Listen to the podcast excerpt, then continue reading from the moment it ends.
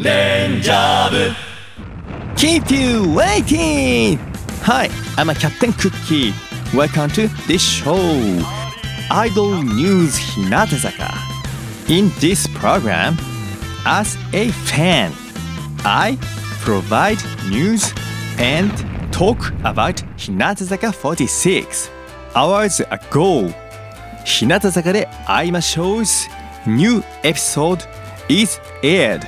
So let's review a little with me. The last episode is the compilation of the previous episode's highlight scenes.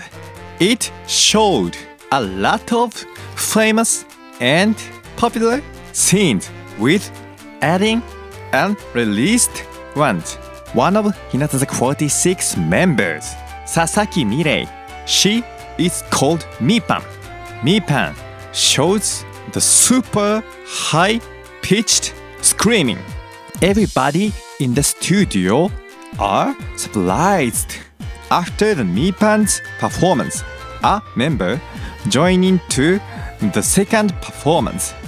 The member is very beautiful and she has very high level comedy skill. Who is she? The answer is Let's check it yourself. The program's title is Hinatazaka de Aimashou. Let's meet at Hinatazaka.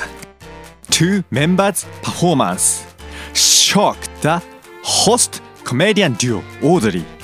This is one of the unreleased scenes. A member, Tomita Suzuka, she is good at lap performance. She'd shown her great lap performance techniques in previous episodes, but the unreleased scene shows an expected one.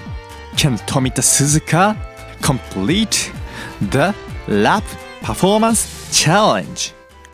The answer is Let's check it yourself. I'll say this again. The program title is Hinata-zaka de aimashou. Let's meet at Hinata-zaka. This newest episode shows a lot of fun scenes. The host, comedy duo The Audrey, is also spotlighted. Let's check it and enjoy watching it. The next episode trailer showed the barbecue party episode.